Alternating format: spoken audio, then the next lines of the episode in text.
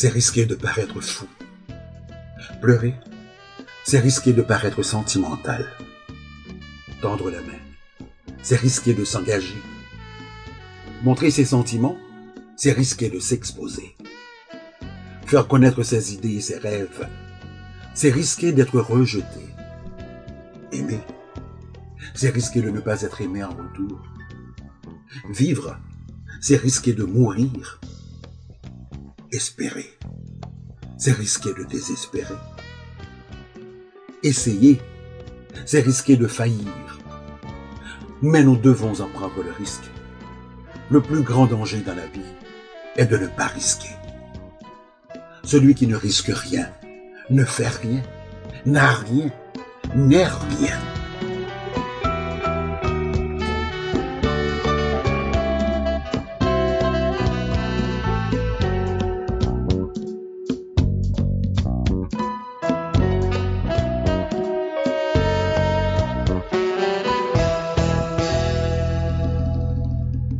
Alléluia.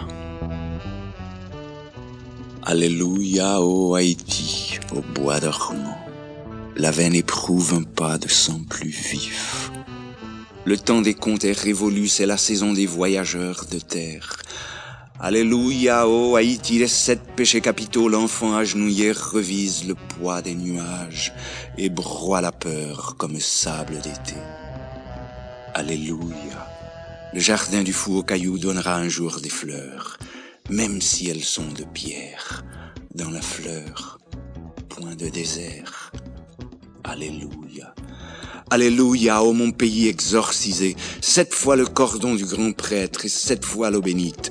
La comète d'eau vive ne passera pas l'été sous nos paupières, car nous avons franchi le point faillible où tout langage perdait son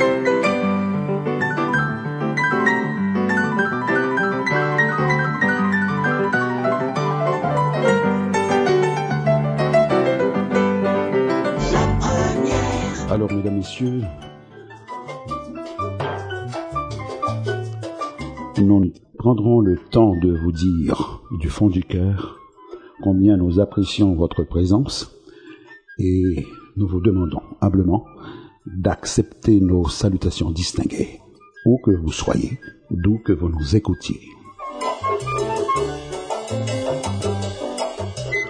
Vous savez, tous et toutes, spécialement ceux qui sont d'origine haïtienne, qu'aujourd'hui, 17 octobre,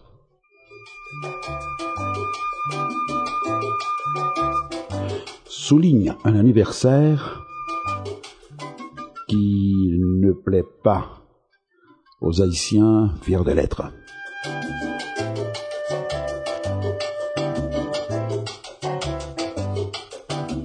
Ils ne sont peut-être pas nombreux ceux qui commémorent ce triste euh, anniversaire de l'assassinat du premier empereur d'Haïti.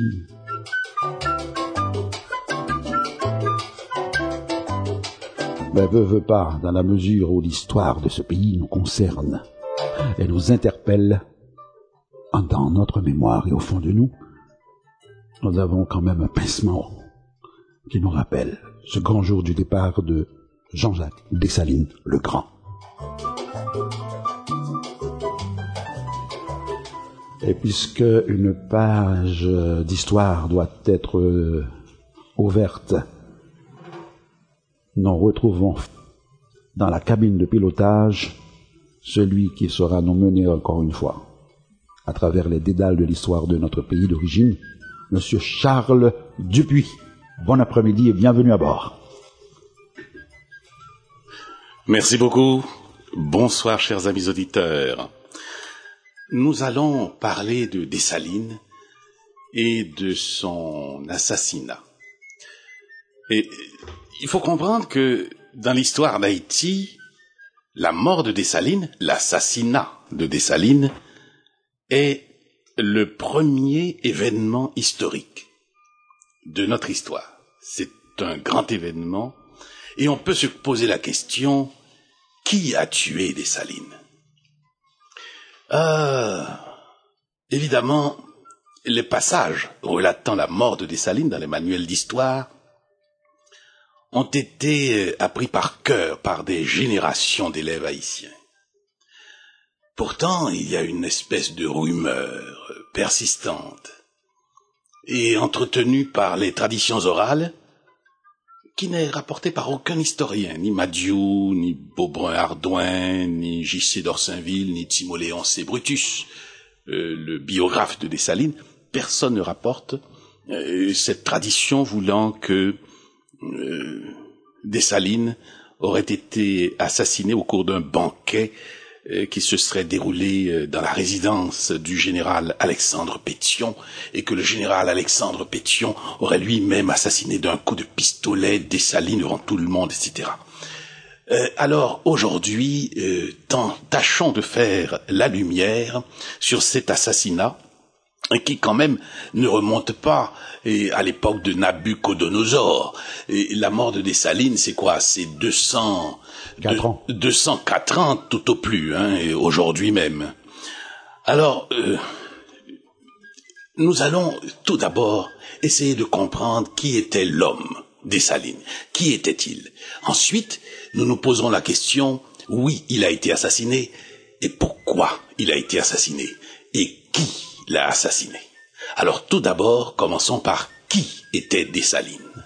Parmi tous les gens de l'époque, il était aussi Jacques. Était-il Dessalines? Bon, alors Dessalines porte ce nom, Jean-Jacques Dessalines, mais il faut savoir qu'il est né, d'après la plupart des historiens, il est né à la Grande Rivière du Nord, sur l'habitation Cormier à la Grande Rivière du Nord. Alors, arrêtons-nous un peu sur la Grande Rivière du Nord, qui est une bourgade importante du département du Nord, mais quand même, la Grande Rivière du Nord aurait fourni à la République d'Haïti tout près d'une dizaine de présidents de la République parmi lesquels euh, de chefs d'État, parmi lesquels il faut compter en tout premier lieu Jean-Jacques Dessalines. Il faudrait compter en tout dernier lieu Henri Namphy.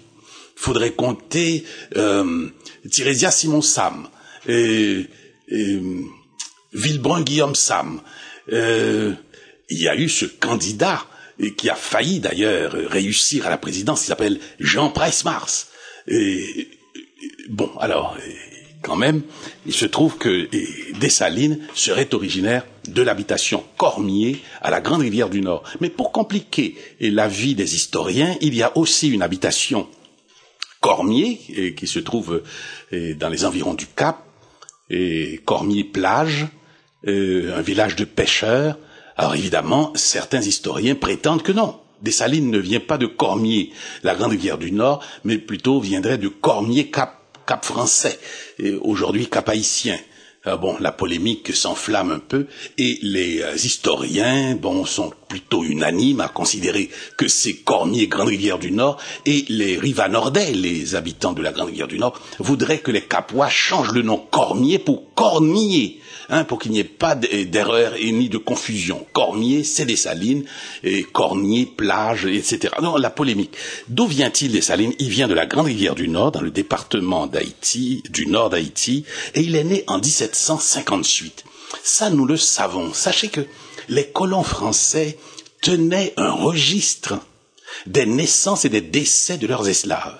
C'est assez curieux. Nous pouvons savoir en quel mois et à quelle année est né Toussaint Louverture, est né Jean-Jacques Dessalines, Hein, en quelle année tel esclave est mort, etc. C'était des esclaves, du bétail, si vous voulez, des meubles tout, considéré. Mais il y avait une statistique qui euh, qui entourait les naissances et les décès. Alors Dessalines est né en 1758 et il va mourir en, 18, en 1806. Et à ce moment-là, il avait 48 ans. Dessalines est mort relativement très jeune. Et euh, vous euh, voyez, Dessalines est né en 1758 et sa femme, Claire Heureuse, elle aussi, elle est née en 1758. À la différence de Dessalines, Claire Heureuse est morte en 1858. Elle est morte centenaire, au Gonaïve. Et Claire Heureuse Dessalines est morte. L'ancienne impératrice d'Haïti est morte dans la misère, il faut le dire. Elle avait ouvert au Gonaïve une espèce de pensionnat pour euh, filles euh, orphelines, pour les orphelines. Et vous voyez, les, gens les plus misérables, ce sont aussi les plus généreux. Et c'est ainsi que l'ancienne impératrice d'Haïti, que Thomas Madiou dit avoir rencontrée à Saint-Marc, elle est encore une femme belle, grande, une grande noire, fière, etc. Eh bien, c'est quand les bateaux euh, français les bateaux euh, de la flotte française arrivaient dans la rade des Gonaïves, eh bien le capitaine de ces navires se faisait le devoir de descendre avec leurs les officiers de leur état-major pour aller chez l'ancienne impératrice d'Haïti, Claire Heureuse Bonheur, Dessalines, la femme de Dessalines, pour la saluer. Hein, au nom de la France, alors que la République d'Haïti, à l'époque, eh bien, la laissait croupir dans la plus noire misère. Claire Heureuse Dessalines, donc, est née comme son mari en 1758. Elle est morte de centenaire. Alors voilà, ce que nous dit Madieu à propos de Jean-Jacques Dessalines, c'est qu'il est né à la Grande Rivière du Nord, et il dit qu'il était, euh, qu'il a été maintenu dans l'esclavage jusque dans la servitude jusqu'en 1791.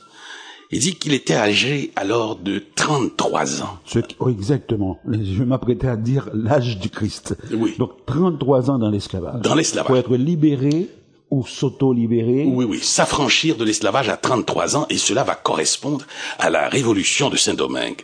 Alors il a conquis, il conquit sa liberté au travers, nous dit Madiou, des torrents de sang et d'immenses embrasements confondus dans les rangs d'une bande qui formait les gros bataillons de Boukman et de Janot. Il servit ensuite sous les ordres de Jean-François et de Biassou. Il combattit les planteurs qui luttèrent sans succès pendant deux ans contre le torrent des bandes héroïques et dévastatrices de la province du Nord. Alors il va faire carrière, il va monter dans la hiérarchie militaire. Euh, il va devenir le premier. Mais en attendant, il a été dans la servitude l'esclave d'un Français qui s'appelait Duclos. Et comme à Saint-Domingue et dans l'esclave prenait le nom de son maître. Donc, le jeune des Salines s'appelait Jean-Jacques Duclos. Et certains des soldats, et certains de ceux qu'il avait connus quand il s'appelait Jean-Jacques Duclos, eh bien, Dessalines, devenu empereur, etc., ils connaissaient pas. Il y Duclos. Et Dessalines répondait, parce qu'il avait été Jean-Jacques Duclos dans une autre vie et il a été l'esclave d'un colon français. Dessalines est l'un des rares fondateurs, l'un des rares fondateurs de l'indépendance et l'un des rares signataires de l'acte de l'indépendance d'Haïti à avoir vécu dans la, dans la servitude. D'ailleurs, il a vécu 33 ans dans la servitude. Et Dessalines, pour lui, le principe, c'était qu'on ne recule pas. Parce que si les Français reviennent, ils vont le retourner dans l'enfer de la servitude. Alors lui, il ne reculait pas. Dessalines était celui qui enlevait sa veste pour montrer son dos. Son dos où il portait encore les cicatrices des, des, coups de fouet qu'il avait reçus. Alors comprenez que dans la colonie de Saint-Domingue, rien n'est simple, rien n'est sociologiquement simple. Hein. Alors naturellement, s'il y a une société où tout est simple, euh, vous me la montrez. Hein. Mais à Saint-Domingue, c'était un peu plus compliqué qu'ailleurs. Parce que Dessalines a été vendu par Duclos à un certain Dessalines. Dessalines, Duclos, va donc prendre le nom de son, euh, de son nouveau maître. Il va s'appeler alors Jean-Jacques Dessalines. Mais qui était Dessalines, le propriétaire de Jean-Jacques Dessalines? C'était un noir. La première. On était chez nous. On était chez nous.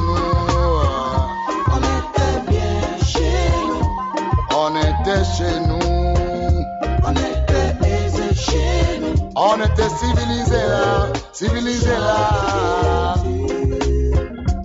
On était chez nous. On était bien chez nous. On vivait en communauté.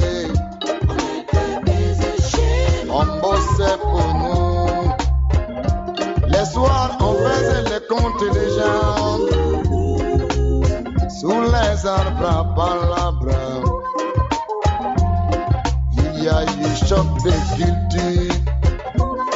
Air bateau s'est accosté. Ce choc de culture nous a désorientés, désorientés et, et, et, et. Salutations spéciales au patriarche On était chez nous. Lucas. On était bien chez nous. On était chez nous. à JP Boussy. On était civilisés là, civilisés là. On ne connaissait pas l'argent. On ne connaissait pas ABCD. On ne connaissait pas l'alcool. oh.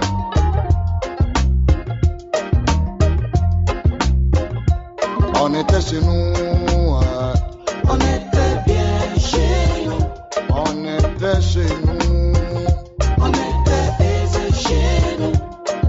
C'était un beau jour. Ils ont débarqué. Ils ont été bien accueillis. Les villages étaient contents. Ces jours-là, ils ont prononcé l'amitié et la fraternité. Ils ont prononcé l'égalité.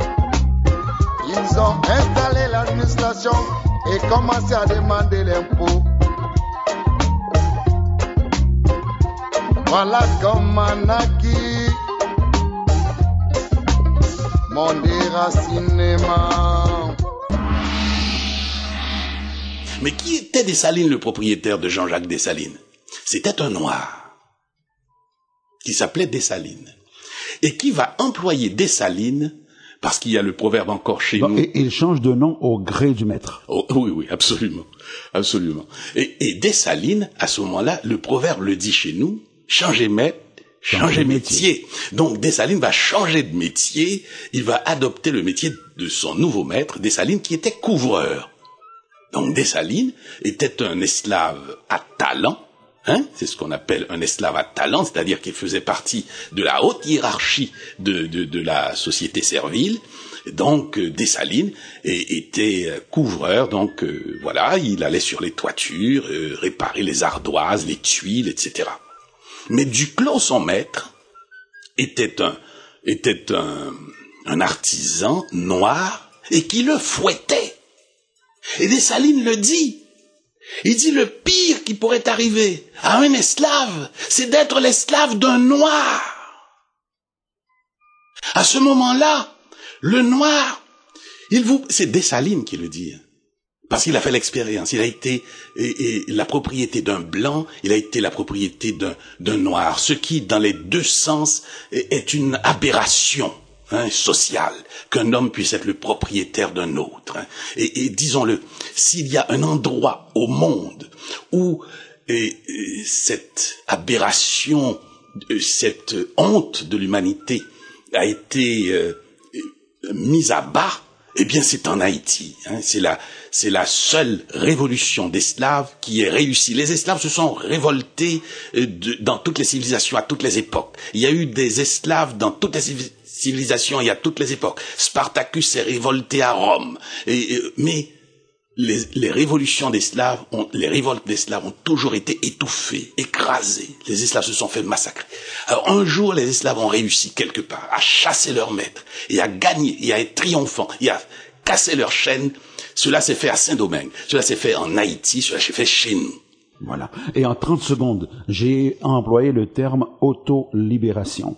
Est-ce qu'il a été affranchi par ses maîtres, ou le dernier en date Dessalines, ou bien est-ce qu'il s'est sauvé, il est tombé, il était tombé dans le marronnage? Non, non. Oui, oui, il va tomber dans le marronnage. Mais comprenez que Dessalines s'est libéré à l'occasion de la révolte générale des esclaves de Saint-Domingue qui s'est faite le 22 novembre 1791.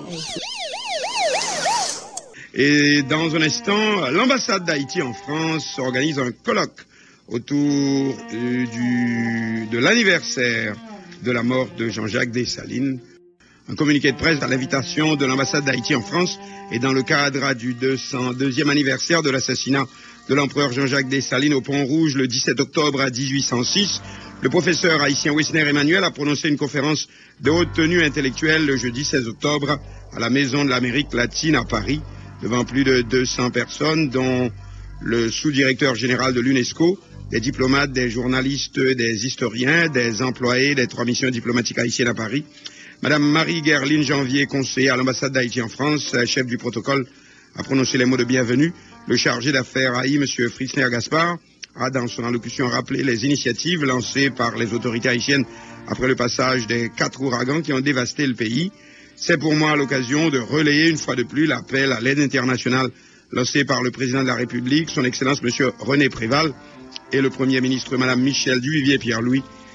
Il en a aussi profité pour exprimer ses gratitudes au gouvernement français, aux collectivités territoriales et aux associations pour leur solidarité avec Haïti. Entrant dans le vif du sujet, le chargé d'affaires a mis l'accent sur l'œuvre grandiose de notre illustre Dessalines, Rural à un aspect de sa stratégie de lutte révolutionnaire. Ce parti pris flagrant dans l'interprétation d'un fait historique, placé dans un contexte particulier, a contribué à donner une image erronée de la personnalité de Dessalines dans l'opinion publique internationale. Tel n'est pas le cas de Toussaint Louverture, considéré dans l'histoire d'Haïti comme le précurseur de notre indépendance et dont l'anniversaire de la mort, le 7 avril, est commémoré au niveau international. Il n'est pas dans notre intention d'opposer deux grandes figures emblématiques de notre histoire, encore moins de trancher ce vieux débat au niveau national entre Dessaliniers et l'ouverturien. C'est pour rétablir un certain équilibre que l'ambassade d'Haïti en France a jugé opportun d'organiser cette conférence sur l'œuvre de Dessalines afin de mieux connaître et faire connaître ce personnage et si possible tirer quelques enseignements de son œuvre. Le modérateur de la conférence, le professeur Paul Baron, a dressé un portrait du fondateur de la nation haïtienne comme étant celui que l'on a oublié pour des raisons inavouées. Il a aussi souligné le caractère exceptionnel de cette conférence car de son expérience en France, dit-il, c'est la première fois que la mission diplomatique organise une activité relative à l'œuvre de Dessalines. Le conférencier, M. Wessner Emmanuel, a de son côté brossé un portrait original de Jean-Jacques Dessalines devant un auditoire très réceptif, tant les arguments fait mouche pour décrire d'abord le contexte colonial et l'irruption sur la scène de Dessalines dans l'entourage de Toussaint Louverture. Partant de là, l'ancien diplomate, le conférencier Wessner Emmanuel, a étalé les faits d'armes du fondateur de la nation haïtienne mais c'est sur le stratège hors pair que fut Dessalines qu'il a surtout mis l'accent, non seulement pour décrire le contexte colonial, mais aussi pour montrer comment l'ancien esclave a su déjouer tous les pièges. Pour le professeur Wissner Emmanuel, l'objectif de Dessalines fut dès le départ de parvenir à l'indépendance de Saint-Domingue. Pour cela, en bon stratège, il a noué des alliances. Il a su unir toutes les forces. Le conférencier, avec un luxe de détails, a développé et étayé ses arguments à ce sujet. Au-delà c'est un autre personnage qui nous a été restitué par le professeur Wessner Emmanuel avec ses défauts, ses erreurs, ses indiscutables qualités d'homme d'État. On apprend aussi que Dessalines combattait la corruption avec une vigueur extrême. Son œuvre a été tour à tour expliquée, racontée, disséquée. Le professeur Wessner Emmanuel a su montrer un Dessalines vivant, visionnaire, soucieux par-dessus tout du bien commun, surtout de défendre jusqu'au bout la révolution anti-esclavagiste, parallèlement à la liberté des Noirs partout où il pouvait se trouver. En guise de conclusion, le conférencier a tiré trois enseignements qui pourraient de nos jours encore servir. La nécessité de s'unir pour reconstruire le pays, Haïti, la primauté des intérêts collectifs sur les intérêts individuels, la nécessité de définir un projet national de développement. C'est là un communiqué de presse reçu de l'ambassade d'Haïti en France.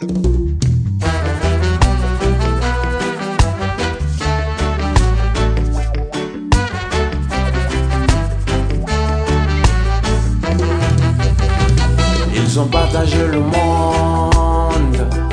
Rien ne m'étonne. Rien ne m'étonne. Rien ne m'étonne. Ils ont partagé le monde. Rien ne m'étonne. Rien ne m'étonne. Rien ne m'étonne. Si tu me laisses la Tchétchénie, moi je te laisse l'Arménie. Si tu me laisses l'Afghanistan, moi je te laisse le Pakistan. Si tu ne quittes pas Haïti, moi je t'embarque pour Bangui. Si tu m'aides à bombarder l'Irak, moi je t'arrange le Kurdistan. Ils ont partagé le monde. Rien ne m'étonne. Rien ne m'étonne. Ils ont partagé le monde. Plus rien ne m'étonne. Plus rien ne m'étonne. Plus rien ne. Si tu me laisses l'uranium, moi je te laisse l'aluminium. Si tu me laisses tes gisements, moi je t'aide à chasser les talibans.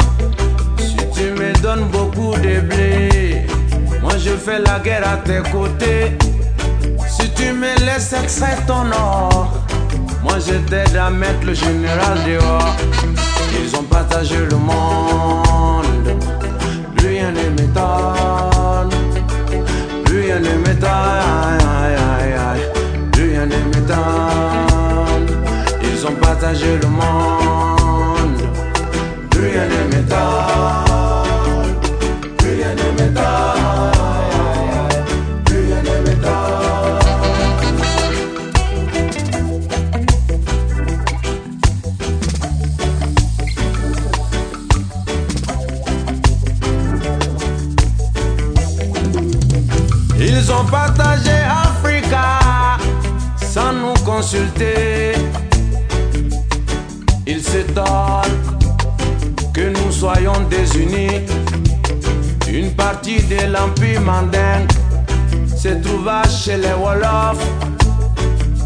partie de l'Empire Mossi se trouva dans le Ghana. Une partie de l'Empire Soussou se trouva dans l'Empire Mandin. Une partie de l'Empire Mandin se trouva chez les Mossi. Ils ont partagé Africa sans nous consulter,